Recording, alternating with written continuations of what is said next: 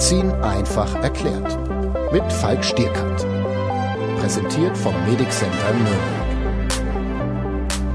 Ja, herzlich willkommen zum ersten DocPod ohne unseren guten Doc Pablo. Ich habe euch ja versprochen, wir werden den DocPod aufrechterhalten und wir werden versuchen, was Neues draus zu machen, ein bisschen was Frischeres, denn die Geschichte mit Pablo und mir ist irgendwie so ein bisschen auserzählt. Wir wollen aber jetzt die allererste Folge nach dem Weggang von unserem Pablo mal dazu nutzen, auf die letzten drei Jahre zu schauen und mal zu gucken, was haben wir eigentlich gemacht? Was war der DocPod bisher? In welche Richtung ging das und wo sollten wir anders anfangen, als direkt einfach mal am Anfang von Folge 1?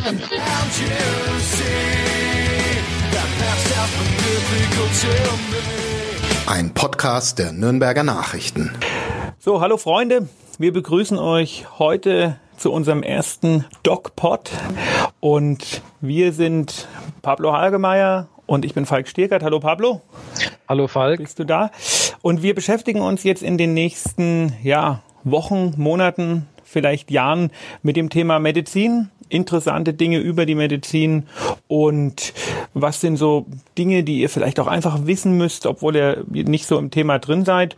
Und dazu wollen wir uns heute einfach mal erstmal vorstellen. Pablo, willst du mich vorstellen oder soll ich dich Ja, ich stelle dich kurz vor. Also pass auf, für mich bist du ähm, der Doc für den Leib, der Somatiker und natürlich auch ein Bestsellerautor und ich finde dich sehr sympathisch auf den Punkt und ich glaube, das wird hier eine super Sache. Das glaube ich auch. Und ähm, du, Pablo, du bist für mich der, wenn, also wenn ich der, der Arzt für den Leib bin, dann musst du natürlich der Arzt für die Seele sein.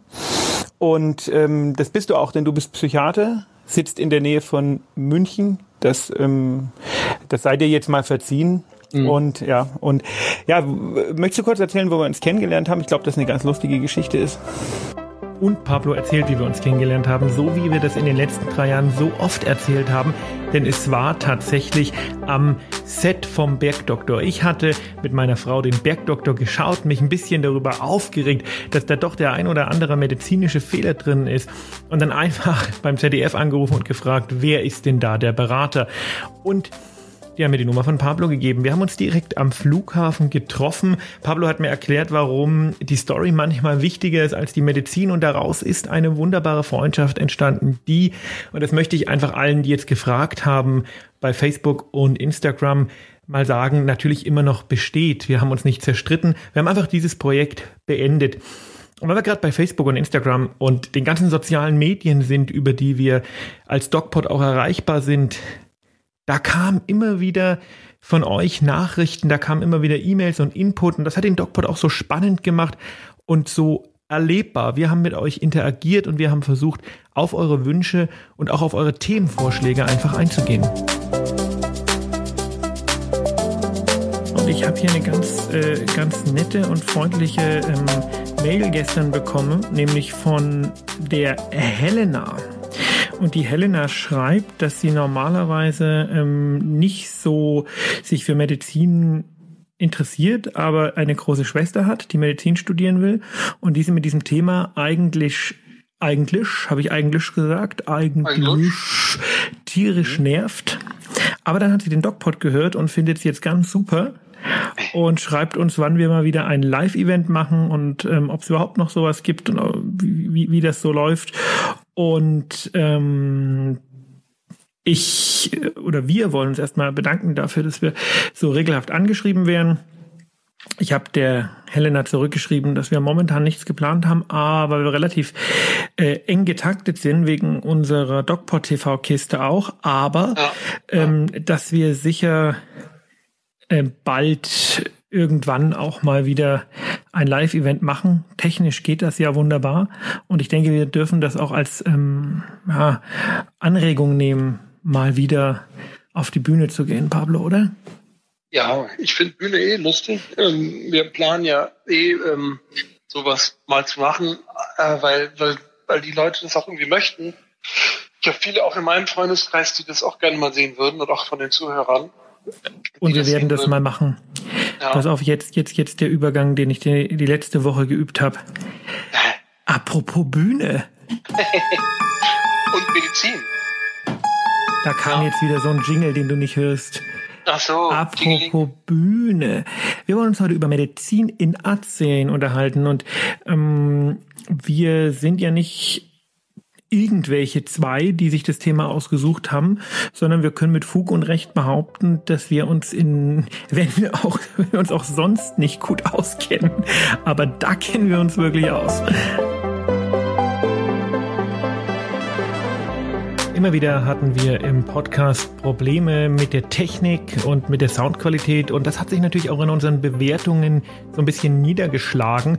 Egal wo man geschaut hat, die Leute haben gesagt, hey, coole Idee, aber Leute, der Sound ist Mist und es lag einfach daran, dass Pablo in München oder bei München saß, ich äh, in Erlangen und wir es in den drei Jahren irgendwie nicht geschafft haben, eine vernünftige Aufnahmequalität hinzubekommen, trotz vieler Versuche und vieler Investitionen in Technik. Denn die gängigen Podcast-Portale, mit denen das geht, die gingen eben nicht, weil das Internet bei Pablo so schlecht ist, dass man da nicht streamen konnte und da keinen vernünftigen Podcast aufnehmen konnte. Trotz der schlechten Soundqualität, wie ihr das jetzt im nächsten Schnipsel auch gleich hören werdet, hatten wir doch eine ganze Menge Spaß. Und so haben wir relativ am Anfang mal die lustigsten Geschichten, so die Top 5 unserer eigenen Erfahrungen in zwei Dogpots reingepackt und ähm, ihr hört jetzt Pablos Nummer 1. Ja, aber die Geschichte, da war ich halt so involviert in dieser jetzt und musste auch wirklich so laut lachen plötzlich und ich war in einer exponierten Position. Ähm, als die Tagesklinik eröffnete, war ich einer der ersten Ärzte und wir waren damit beschäftigt, ähm, vorzubereiten, neue Patienten aufzunehmen, auch mal so Vorträge zu halten äh, für die niedergelassenen Ärzte.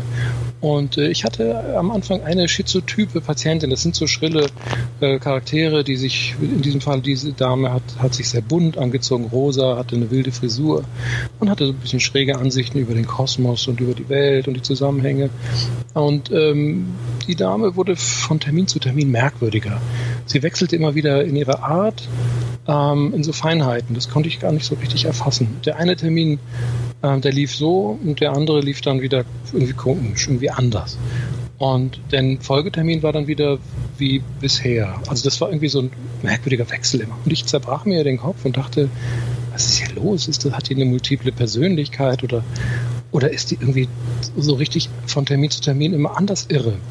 Um, ähm, das gibt's ja auch. das gibt's auch.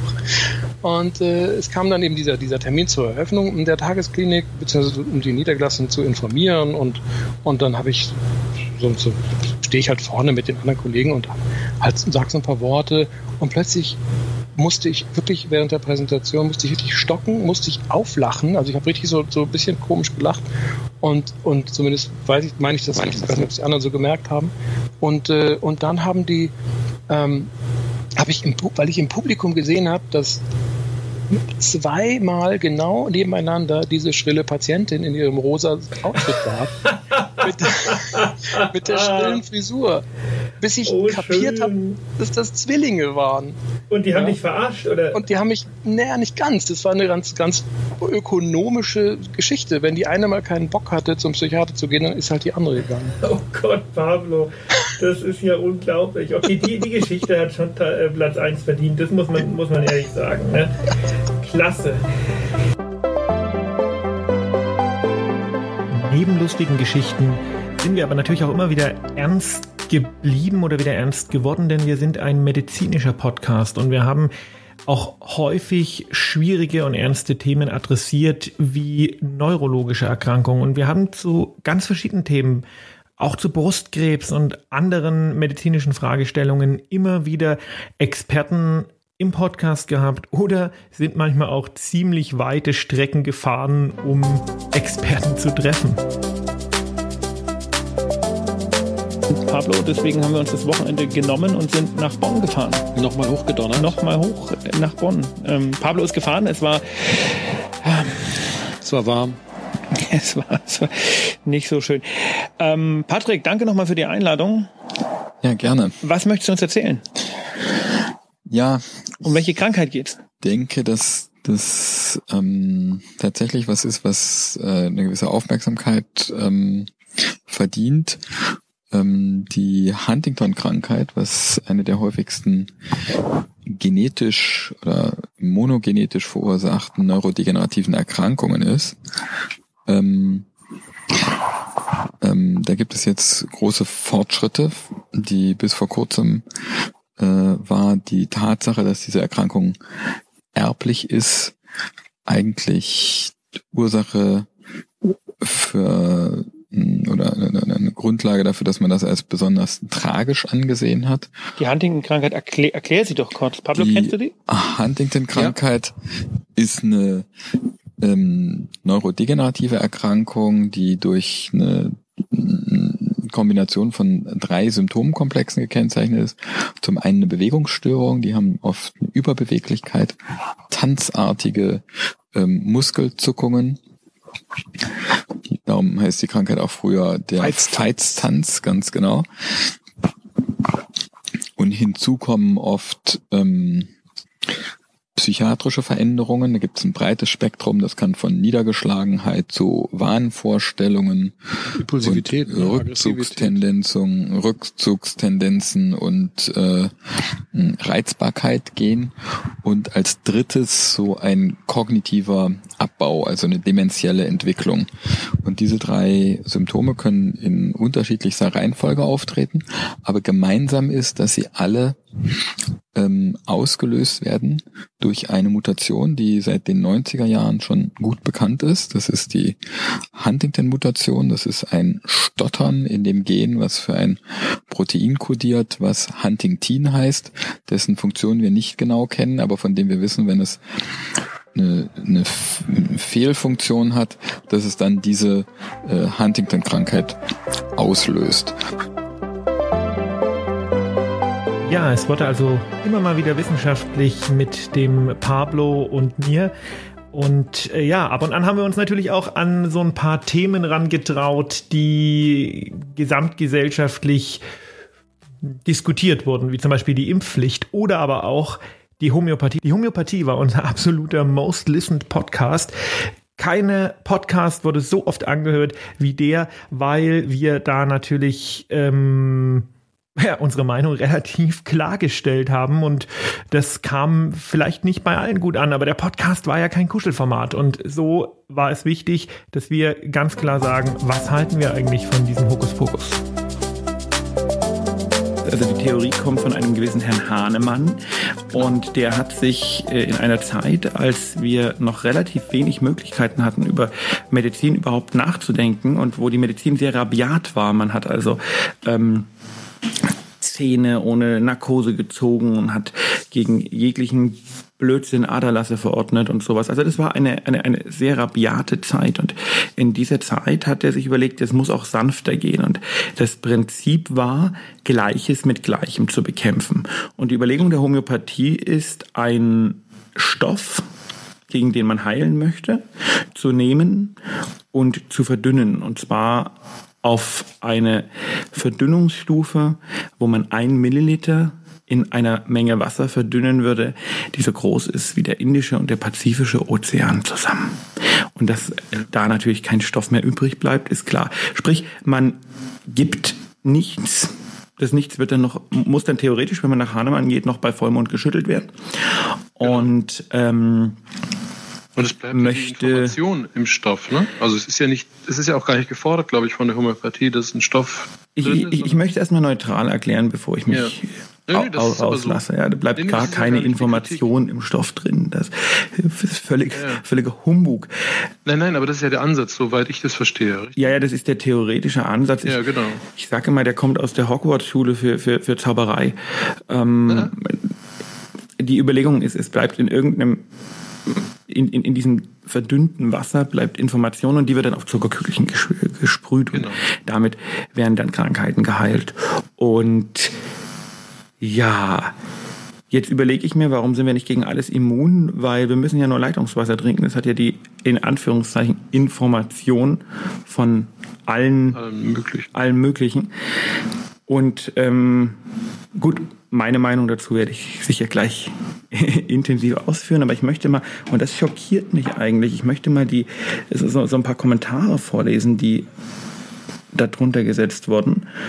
Und zwar schreibt hier eine, warte mal, das ist, sind so ein paar ja, ich habe das Thema in, in, meiner Familie diskutiere ich das ja auch und äh, ganz interessant war jetzt eine Äußerung äh, von meinem Sohn, ähm, dass das ja wie eine Impfung ist eigentlich die Grundidee. Also es ging jetzt erstmal um den theoretischen Überbau und die Grundidee kam ihm so vor wie eine Impfung. Also man spritzt etwas und der Körper, oder man schluckt etwas und der Körper reagiert darauf und ist dadurch geheilt oder geschützt. Also ich möchte. Die Grundidee ist ja äh, so ne, nachvollziehbar, aber wenn nur auf Information reagiert wird, wird es schon ein bisschen schwierig. Ne? Für mich völlig unvorstellbar. Das Zeug ist in hunderten, tausenden Studien nachgewiesenermaßen ist die Wirksamkeit widerlegt. In Frankreich, in Amerika, in fast allen Ländern ähm, ist man massiv davon zurückgegangen, das zu unterstützen. Und in Deutschland ist es zum Teil Kassenleistung. Ich verstehe das überhaupt nicht. Vielleicht kannst du als Psychiater mir dieses Phänomen erklären. Ja, da gibt es zwei gute Erklärungen. Das eine ist, äh, wer heilt, hat Recht. Das ist so ein, also die, die Patienten sind natürlich, und da müssen wir einfach auf die psychologische Ebene gehen, also gar nicht mal auf die, auf die biologische, äh, wissenschaftlich-biologische Ebene, sondern auf die wissenschaftlich-psychologische Ebene. Und wie du richtig eingeführt hast ins Thema kommt die Homöopathie und die Idee von Hahnemann aus so einer Brutalo-Medizinzeit.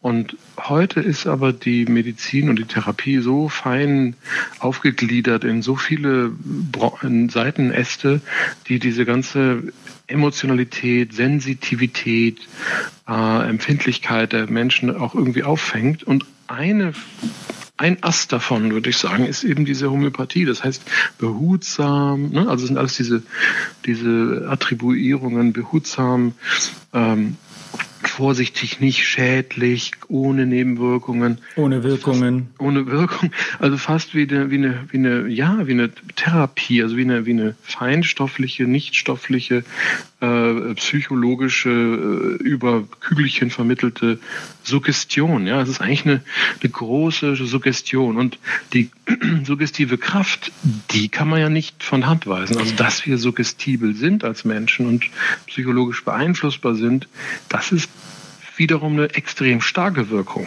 die natürlich jetzt nicht stoffgebunden ist, aber sie ist psychologisch. Sie ist also sprachgebunden, sie ist symbolisch, sie hat eine starke Symbolik äh, und da sind wir quasi hypnotisierbar.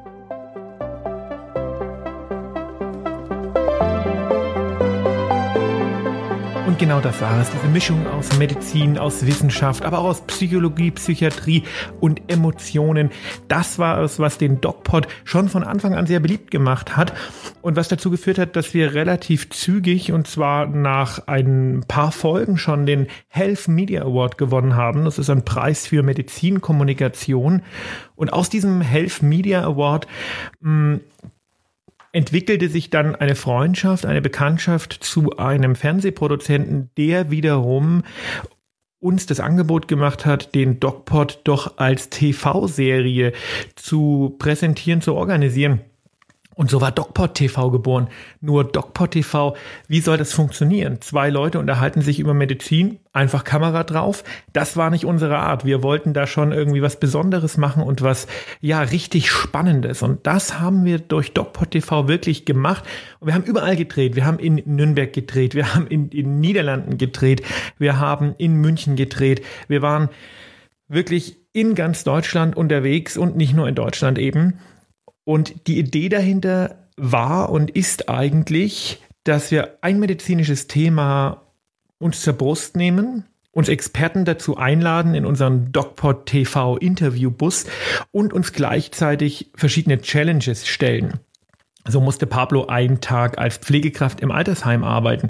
Ich musste von einem hohen Turm springen, trotz Höhenangst. Es gab die Darmkrebs-Vorsorge-Challenge, wo Pablo eine Darmspiegelung machen musste. Ja, DocPod TV, das ist die große Schwester vom DocPod und damit wollen wir auch weitermachen.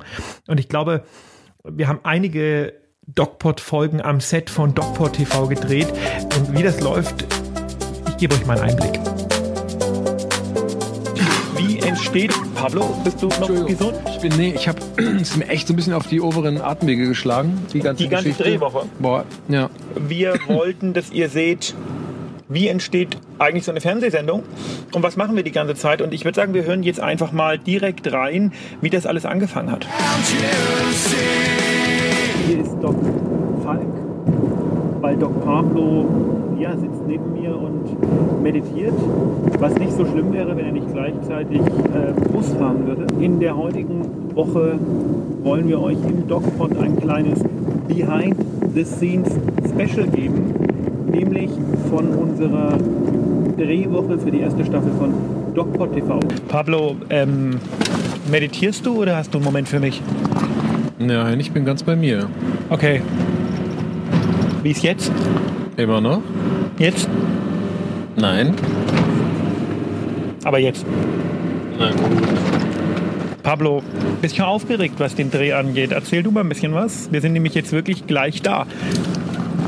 Behind the scenes. Also ich spüre gar nichts. Ich bin. Ich bin Damen immer noch in der Pablo Meditation. Hagenmeier spürt gar nichts. Ich bin immer noch in der, in der Kopf, im Kopfchakra. Warum fässt du mich an? Du solltest aufschreien. Ach so. Weil du sagst, du spürst gar nichts. Wir sind hier gerade durch eine Stadt gefahren, die irritiert. Wir wussten nicht, was das ist. Wir haben herausgefunden, es ist äh, Nicht Stuttgart. Pforzheim. Spannend. Wer auch immer in Pforzheim uns hört, Hallo. sagt uns, wo ist eine schöne Ecke. Ja, wir melden uns gleich vom Set und ich lasse Pablo weiter meditieren. Mm, um, Pablo, was? geh achtsam mit dir um. Selber. Achtsamkeit. Das war Pablos Ding. Da hatte immer so ein bisschen am Ende jedes Dogpods haben wir uns verabschiedet mit, ich habe gesagt, bleibt gesund und Pablo geht achtsam mit euch um. Und irgendwann, nach ein paar Jahren, wollte ich mal wissen, Pablo, was hat es eigentlich mit dieser Achtsamkeit auf sich? Du sagst es immer wieder und immer wieder. Und viele Hörer haben auch in den sozialen Medien gefragt, was heißt das? Geh achtsam mit dir um. Pablo hat es uns erklärt und Pablo hat im Laufe der drei Jahre auch immer mehr und immer fokussierter in seinem eigenen Leben das Thema Achtsamkeit auf die Tagesordnung gebracht. Und tatsächlich lohnt es sich, da mal reinzuhören. Ähm, was meine ich damit? Was meint der Pablo damit? Der Pablo meint damit äh, vieles. Das eine ist das Thema Achtsamkeit. Das steckt natürlich darin in dem Wort. Es geht darum, nicht zu bewerten, das Leben so zu nehmen, wie es ist, zu beobachten ohne zu bewerten. Das ist die Hauptmessage. Und der Erfinder der Achtsamkeit oder der, der das quasi verwestlicht hat, das kommt ja eigentlich aus der Zen-Tradition. Echt, ist das sowas Asiatisches? Das ist was Asiatisches und der, äh, ein Herr Kabat-Zinn aus Amerika, ein Neurowissenschaftler, Neurobiologe meine ich, ähm, hat das für sich entdeckt persönlich und hat dann ein Buch drüber geschrieben, Achtsamkeit und als Weg der Heilung. Und das ist so ein Welterfolg geworden und seitdem machen das alle. Und das ist die neue, gehört mit zur dritten Welle der Psychotherapieverfahren. Das heißt, wir machen ganz viel Shishimimi. Das heißt, wir kümmern uns um uns emotional, atmen, beobachten, sind im Hier und Jetzt. Diese ganzen Dinge sind darin verborgen. Und es gibt da ganz konkrete Übungen, die sind sehr schön, äh, der Achtsamkeit. Da gibt es riesen Manuale und da gibt es riesengroße äh, Tipps und Tricks und da können wir ja ein paar gleich mal machen. Aber kann ich denn achtsam, also im Sinne von beobachtend, neutral, mit mir selber umgehen? Werte ich nicht immer automatisch? Da hast du den Kern der Achtsamkeit äh, Den erfasst, Kern des Eichhörnchens. den Kern des Pudels. Ja, des Pudels Kern. Denn wir sind tatsächlich Bewertungsmaschinen, also unsere Gehirne sind äh, Problemlösungsmaschinen, die ständig, die ständig Alternativen und Szenarien entwerfen und natürlich Vergleiche anstellen, damit das gelingt. Und durch diese Vergleiche kommt es zwangsläufig zur Bewertung. Also der Garten des Nachbarn ist immer grüner oder der Penis äh, immer kleiner, äh, größer, Entschuldigung, des, Meine Damen und des Herren, besten Freundes. dieser Dogpod ist nicht geeignet für Jugendliche unter 16 Jahren. Genau. Also wir sind immer neidisch und eifersüchtig und das ist ein Riesenproblem, weil es uns unglücklich macht. Wenn wir nämlich Stimmt. das Glück jagen und verfolgen, stehen wir zwangsläufig ständig im Unglück. Aber ähm, das äh, funktioniert ja auch andersrum. Wir haben gestern über einen gemeinsamen äh, Bekannten von uns gesprochen, ähm, der, äh, ja, wo du zumindest impliziert hast, dass er von allen denkt, dass sie ihm neiden und deswegen keine Freundschaften zulässt. Nein. Das funktioniert also auch andersrum. Nein, also ja, aber ähm, die, die äh, Dinge, die ähm, uns selbst in der eigenen Wahrnehmung äh, verzerren, sind ja unsere eigenen Dinge. Also wenn wir zum Beispiel eben meinen, dass der Garten des Nachbarn grüner ist als unser eigener, dann müssen wir ja ein Konzept davon haben, ähm, was ein grüner Garten ist. Ja, so war das immer. Immer lustig und äh, immer auch mit einer Prise Humor, einem nicht ganz ernst gemeinten Humor, einem zugedrückten Auge. Und ja, leider endet ja jetzt dieser Dialog, dieser öffentliche Dialog zwischen dem Psychiater Pablo Hagemeyer und mir. Und es ist ja so viel passiert. Wir haben eben diesen Preis gewonnen. Wir haben richtige Prominente interviewt, wie zum Beispiel die Frau Professor Kiechle, die damalige Staatsministerin für Wissenschaft in München in der Staatskanzlei. Wir hatten drei sehr intensive Jahre, drei tolle Jahre. Ihr könnt diese Jahre alle in den gängigen Download-Portalen wie zum Beispiel bei Podigy oder Spotify oder Apple Podcasts nachhören. Alle Folgen sind online und wir werden weitermachen. Ich werde weitermachen mit einem ganz neuen DocPod-Konzept, deutlich mh, hörerbezogener, deutlich krankheitsbezogener, deutlich themenbezogener. Ich hoffe, ihr bleibt mir in diesem Sinne treu und wer weiß, vielleicht kommt er irgendwann wieder, unser Doc Pablo. Bis dahin bleibt uns jetzt aber ein allerletztes Mal zu sagen, ähm, bleibt gesund. Und wie immer, geht achtsam mit euch um.